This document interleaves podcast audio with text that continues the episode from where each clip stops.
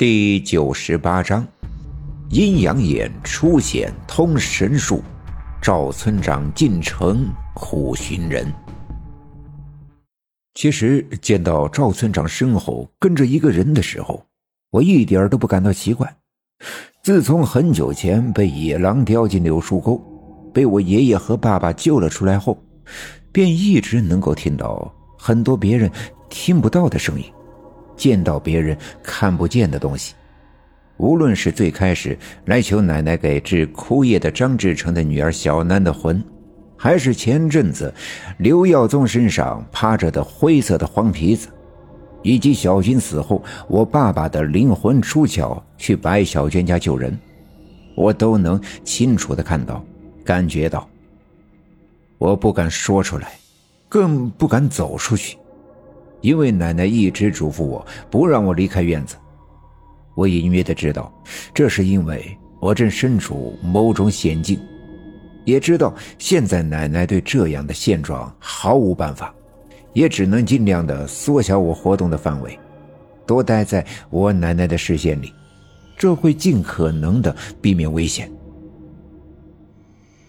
我正站在院子里看，赵村长无意间歪头看见了我。大勇，你这直勾勾的瞅啥呢？我赶紧移开目光，没没瞅啥。你奶奶在家不？赵村长问道。我点了点头。赵村长冲我笑了笑，转身走了。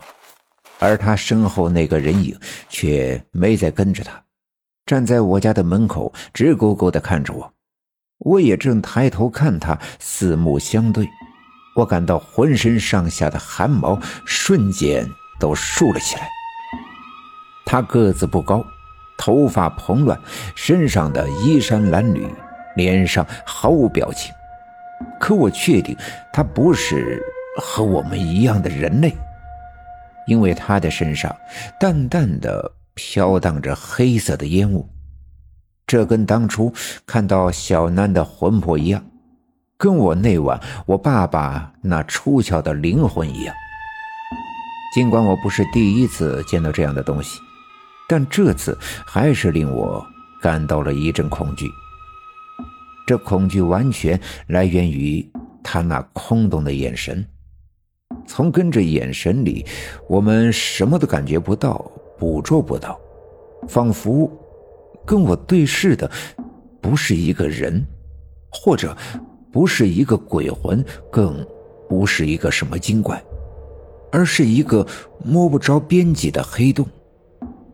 仿佛一个不留神，这个黑洞就能把我吞噬掉，并且不会吐出骨头。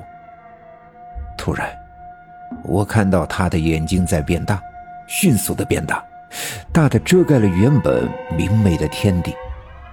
我眼前发黑。耳朵里突然听到呼呼的风声响起，风声很快停止。我睁开眼睛，惊讶地发现自己站在一个山坡上，四周到处都是拎着铁锹和镐头的村民，他们一边说笑，一边开垦着山坡上的荒地。低下头看看，我的手里居然也拎着一把铁锹，脚下有一个土坑。我不由自主地将铁锹插在土里，抬脚用力一蹬，铁锹便深深地插了进去，仿佛碰到了什么坚硬的东西。我蹲下身子，用手拨开刚才挖松的浮土，原来下面是一块平整的大石头。我把铁锹插进石头的缝隙，用力地向下压铁锹柄，那块大石头被撬了起来。几个附近的年轻人也来帮忙，他们把大石头抬了起来，扔到一旁。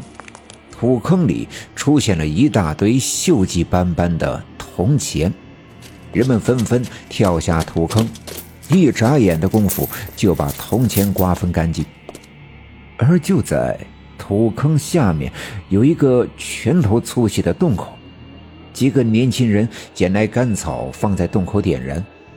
浓浓的烟雾灌进了洞里，那些年轻人开心的哈哈大笑。突然，我的身后有人哭喊：“哎呀妈呀！烧死我了！烧死我的孩子了！快救命啊！救命啊！我回头看去，地上躺着的是一个五十来岁的中年妇女，四肢抽搐，口吐白沫，身子蜷缩着。我赶紧转回身，用铁锹扒开堵在洞口的正冒着烟的干草，用脚将它们踩灭，露出刚才的洞口。从里面钻出了一个大个的黄皮子，背上的毛已经被烧焦，露出鲜红的皮肉。紧跟在他身后的有几只黄皮子的幼崽，他们爬出土坑，往北山坡的树林子里逃窜。我不知道自己为什么突然觉得十分的愤怒。也不知道自己为什么会追上前去，抡起铁锹，一下将跑得最慢的那个小黄皮子劈翻在地。他那花红的脑浆流了出来，与破裂的肚子里的肠子混在一起，将地上的土壤染红。